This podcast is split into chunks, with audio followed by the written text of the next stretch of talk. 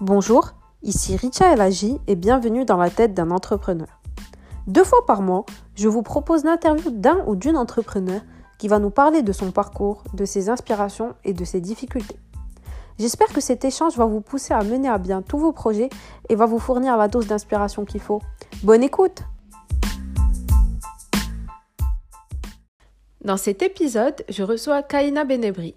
Kaina est la cofondatrice et CEO de Composcan, une application qui décrypte les cosmétiques et qui permet d'obtenir un avis d'experts indépendants sur les risques liés à l'utilisation des cosmétiques.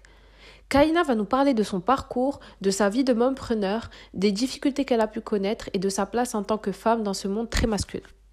Coucou Kaina, tu vas bien? Bien et toi Rita? Très bien, je suis très contente de te recevoir aujourd'hui en compagnie de ton bébé, de ta fille. Elle s'appelle comment? Elle s'appelle Nour. Elle est trop mignonne. Alors, euh, je voulais déjà que tu me parles un peu euh, de ton parcours, de ce qui t'a mené à la création de Composcan. Alors en fait, euh, moi à l'âge de 5 ans, mes tantes m'ont attrapé et ont décidé de me faire un défrisage. c'est un produit qui lisse les cheveux. et en fait, j'ai continué à le faire pendant plus de 20 ans. Sur la fin, je faisais lissage et défrisage, qui sont deux produits qui sont assez agressifs. Le dernier lissage que j'ai fait, c'était un produit, euh, quand ma coiffeuse me le mettait, elle devait me mettre un ventilateur devant le visage avec un masque de protection et des lunettes de protection. Et en fait, il faisait une fumée infecte. À la fin de ce truc-là, la nana me dit Bon, par contre, pour, pour éviter que ça s'en aille, faut pas que tu utilises de sodium lauryl sulfate. Donc, euh, moi, je me suis dit, si c'est un ingrédient de shampoing qui enlève euh, le lissage, vu le truc que c'est, obligé, euh, je vais pas en trouver partout. Et en fait, j'en ai trouvé partout de cet ingrédient. Donc, j'ai commencé à me renseigner.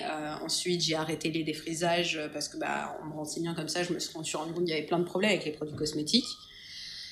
Et quand, euh, quand vraiment euh, j'ai tout arrêté euh, et que je voulais plus de produits lissants, je voulais plus de produits toxiques pour mes cheveux, je me suis rendu compte que l'information sur Internet, elle n'était pas fiable, qu'il n'y avait pas d'information vraiment scientifique, sourcée sur le sujet. Donc, bah voilà, je me suis dit que j'allais créer moi-même cette information et que j'allais j'allais développer ça de façon utile et, et pratique. Donc, on s'est lancé dans Compost. D'accord. Et ça fait combien de temps déjà? Euh, ça fait maintenant un peu plus de deux ans qu'on travaille dessus avec un biologiste. Euh, et euh, notre, euh, notre version euh, vraiment solide, elle est sortie en début d'année. Voilà, donc elle est disponible sur les stores et on vient de sortir depuis peu un outil sur navigateur qui s'appelle le décrypteur et qui permet en fait sans avoir besoin qu'on ait le produit dans la, dans la base de données de copier-coller une liste d'ingrédients et ça donne l'évaluation qui est faite par notre biologiste. D'accord. Et en fait, euh, Composcan, c'est une sorte de Yuka, mais pour des produits de beauté. Exactement. Et on est spécialisé avec euh, donc ce fameux biologiste euh, sur la question des, des cosmétiques. Euh, vous faites tout ce qui est skincare et aussi maquillage Skincare, maquillage, shampoing, gel douche, tout ce qui est hygiène, liniment pour bébé, les, les, lingettes, tous ces trucs-là, en fait, ont les mêmes ingrédients. C'est les mêmes, c'est les mêmes types d'ingrédients et, et c'est les mêmes effets sensiblement. Et avant Composcan, tu faisais quoi? Euh, Avant Composcan, en fait, euh, je faisais du droit. Euh, voilà, moi les études c'était pas trop mon truc, c'est pas hyper bien passé. J'ai passé beaucoup de temps à la fac euh, sans réussir à, à me diplômer. Et en fait, je venais d'arrêter avant Composcan et de commencer un projet avec mon copain qui était beaucoup trop proche du droit pour moi. Ok. Donc, donc je me suis, j'ai trouvé quelque chose qui me plaisait plus. En faisant Composcan. Clairement. Ok, et t'as atterri comment chez De Family? Euh, alors c'est une histoire euh, un peu marrante. Euh, il y a trois ans quasiment, quand euh, juste avant de me lancer dans Composcan, je suis allée faire le wagon à Bruxelles.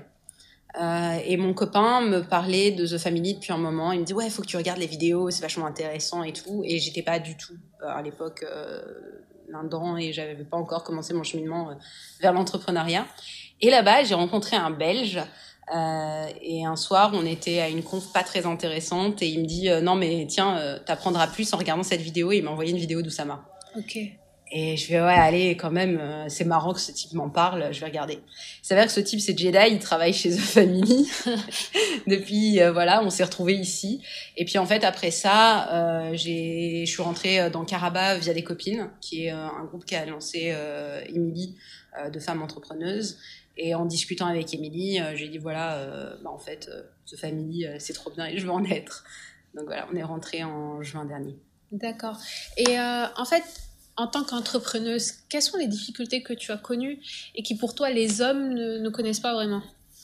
Bah déjà le fait d'oser, de se sentir légitime. Euh, c'est un vrai. Euh, je dis pas que c'est réglé pour moi pour l'instant, euh, mais c'est quand même bien mieux qu'au début. Euh, je pense que les hommes, ils, enfin, ils rentrent vachement plus facilement dans, ce truc-là. Ils ont, sont beaucoup moins critiqués. Je pense qu'on va beaucoup plus vite dans des domaines de femmes. Euh, enfin, je suis un bon exemple. Hein, je suis dans la cosmétique. Ça va qu'il y a de la bio un peu, mais je reste dans, dans un domaine euh, très féminin. Euh, je crois qu'il y a un truc qui illustre bien. Euh, j'ai fait une première vidéo sur, sur des ingrédients toxiques il y a quelques mois. j'ai un pote sur Facebook qui m'a envoyé un message en me disant faudrait quand même que tu mettes tes sources parce que pour moi t'es au même niveau qu'une youtubeuse beauté. Bon, c'est hyper condescendant pour les youtubeuses beauté déjà, euh, mais en plus, euh, enfin, il remettait en question euh, ton travail, mon travail, ma compétence, alors que je veux dire, il voit sur Facebook que ça fait deux ans que je bosse sur ce truc-là, que, enfin. ça, c'est le mansplaining dans toute sa splendeur. Dans toute sa splendeur, et surtout qu'il utilise une autre appli pour la bouffe, et que je lui ai dit, mais eux, tu, tu vois leurs sources, t'as été les chercher, tu sais d'où ils viennent leurs sources. Il dit non. Je pense que c'est assez typique euh, il y, a, y, a, beaucoup de choses comme ça où euh, on, va, on va remettre en question la, la compétence euh, d'une femme. Et puis nous, on se met beaucoup de limites aussi.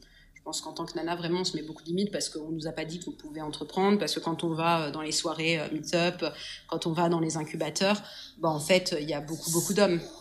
Oui. Et on n'est pas beaucoup de femmes, et très vite dans les soirées. C'est un milieu très masculin et très blanc aussi. Ouais, complètement. Et d'ailleurs, en tant que française d'origine, Comment tu vis en fait euh, cette expérience entrepreneuriale, sachant que la plupart des gens ici sont, euh, sont plutôt blancs, on va dire, et, euh, et les minorités sont très peu présentes bah, Déjà, on ne peut pas me louper à travers le podcast, le podcast ça, ne ressort pas vraiment, mais j'ai une énorme afro. Ah, mais je mettrai ta photo, t'inquiète. je, pense que, ouais, je pense, je pense que le racisme, je rencontre. Euh, de la part d'autres entrepreneurs déjà. Euh, ouais, dans, dans, enfin, on avait un entrepreneur dans un incubateur où on était. Euh, il, parlait super bien à mon mec, à moi, il me parlait trop mal. Ah et genre, ouais, non, mais ouais. ouais, il, visiblement, visiblement, pour lui, c'était mon mec qui, qui savait ce qu'on faisait, donc qui est mon CTO. Et, et, en fait, il parlait plus à mon CTO de, de, de, mon, de mon business qu'à moi. Alors que t'es la CEO. Ouais, moi, mon, mon existence lui posait problème, je crois. Euh, c'est un type qui est, qui est le même type qui est venu me voir. Euh, j'avais un, un, ordi avec un, une tête de loup euh, en train de grogner. Euh, il est venu m'expliquer que c'était très agressif quand même comme truc. C'est un sticker sur, une, sur un ordi, tu vois. Et surtout, tu fais ce que tu veux en fait. Ouais, mais c'est assez. En fait, je trouve que c'est assez descriptif. Je pense qu'il aurait pas dit la même chose à un homme. Je pense qu'il aurait pas dit la même chose à une personne blanche. Euh, je pense que ouais, il y a ce genre de choses. Euh, il y a le fait aussi que dans les incubateurs, ils aiment bien de voir arriver parce que ben T'as plein d'incubateurs, je pense que ça leur fait plaisir de pouvoir dire qu'ils ont des minorités visibles, euh, qui montent des boîtes chez eux. Ça, euh, ça, ça, fait joli sur les stats. Ouais, ça fait joli sur les photos. On m'invite euh, très facilement pour les pitchs en me disant ouais, ce serait bien que tu pitches, machin et tout. Euh, donc bon, il paraît que je pitch bien aussi. ça joue peut-être aussi, mais je pense que ce qui joue, c'est ouais, c'est de pouvoir mettre de la minorité visible. mais à côté de ça, on n'est pas. Enfin, moi, je j'ai pas l'impression qu'on me prenne tant en sérieux.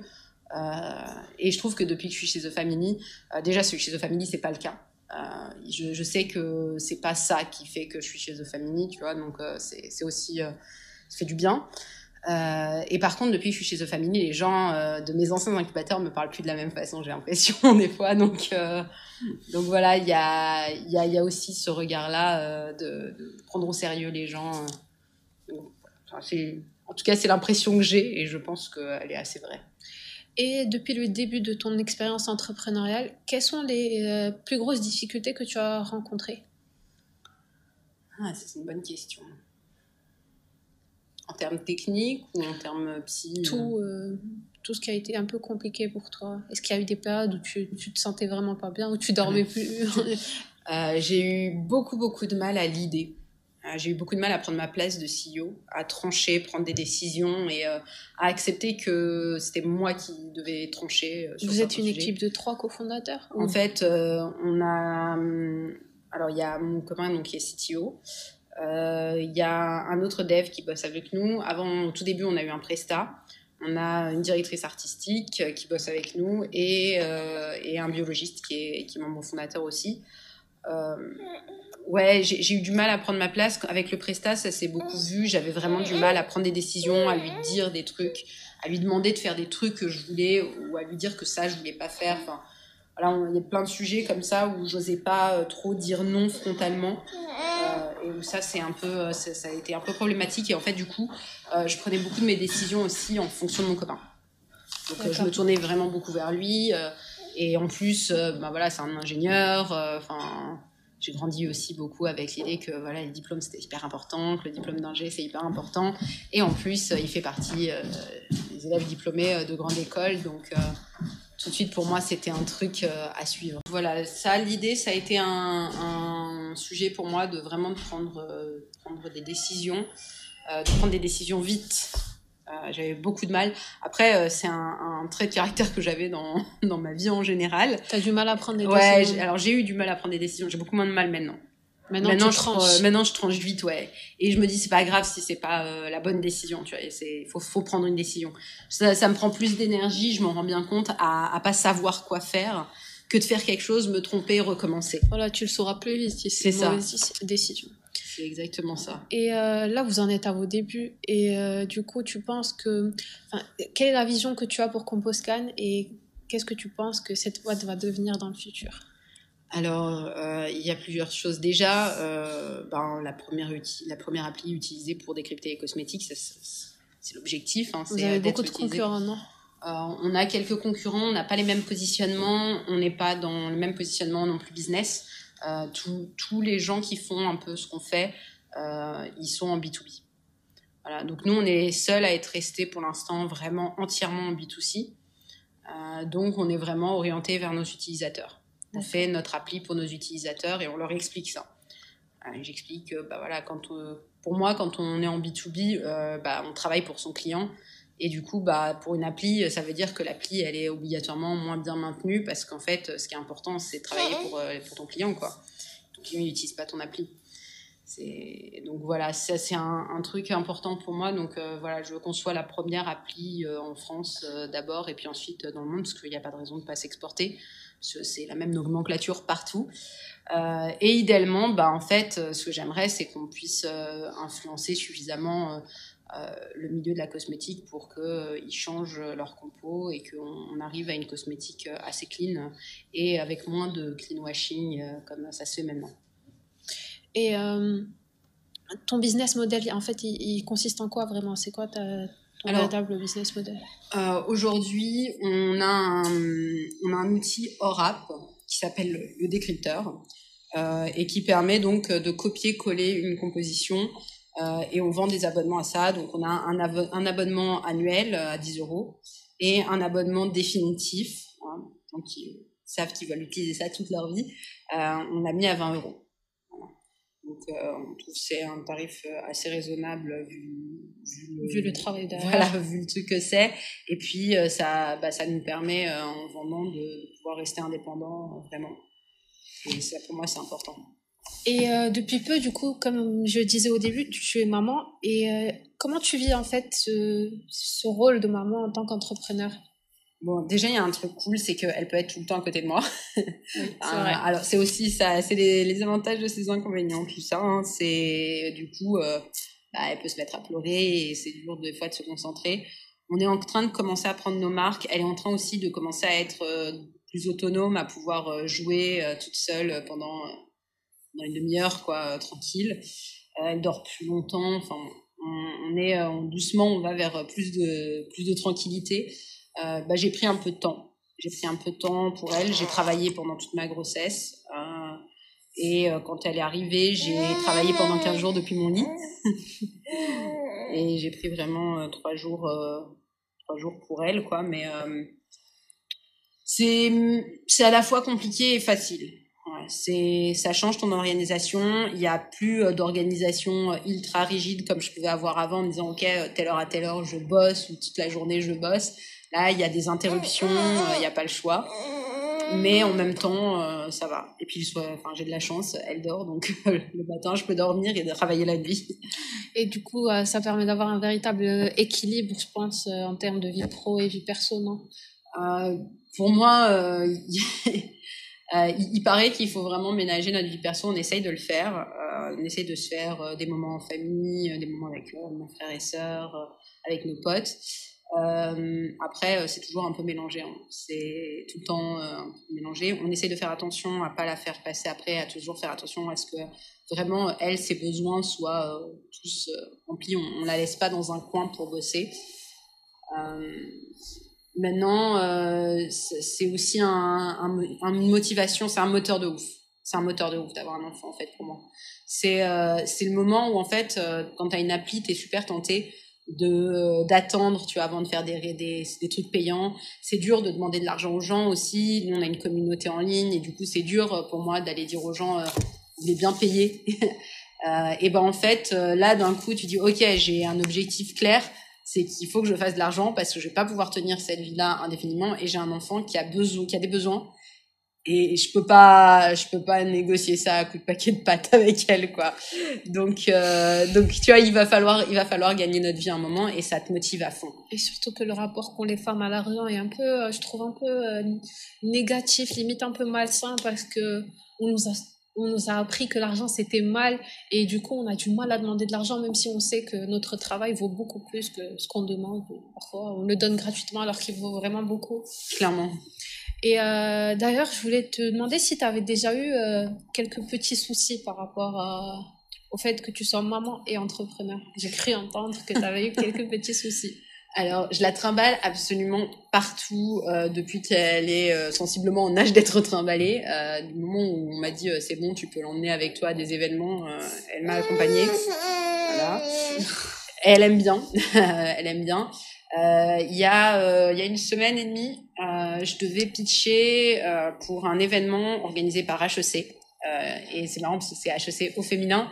Donc c'est un, événement autour des femmes et de l'entrepreneuriat, du pouvoir des femmes, tout ça. Euh, j'ai fait les sélections une semaine avant, donc c'était un pitch où tu, étais, tu passais devant un comité de bienveillance. Euh, qui a entendu pendant mes questions euh, un bébé pleurer. Je dit, bah, si ma fille, elle m'accompagne partout. Voilà. Je suis ressortie de là, voilà, j'ai reçu mon mail qui me dit, vous êtes prise pour la, le pitch et tout. Euh, ça se passe au MEDEF. Donc, euh, je me suis pointée au MEDEF. Et devant la porte du MEDEF, euh, premier vigile qui me dit il euh, n'y a pas d'enfant au MEDEF. Ok. Donc, je fais ouais, ok, ça veut dire quoi ça? Il me fait bah, ça veut dire la petite elle rentre pas. Donc, je fais ah, c'est un peu embêtant. je dis bah écoutez, on va voir avec, avec les gens qui organisent ça, voir comment ça peut se passer. Et le deuxième vigile, là, m'a balancé un non, mais c'est pas une crèche ici. Hein. Oui, ouais, c'est en colère. Hein. Euh, donc, euh, donc voilà, c'est super agréable. C'est pas une crèche ici parce que j'ai rien demandé, quoi. Enfin, Sachant que tu es une maman allaitante, ça veut dire que tu peux pas la laisser toute seule. Non, je la laisse pas toute seule. Je, je lui donne pas de biberon, donc, euh, donc voilà. Euh, et puis euh, bon, c'est vrai que c'est surprenant. Enfin, j'ai jamais eu de problème. On m'a toujours laissé rentrer partout avec elle. J'ai fait des salons euh, pro.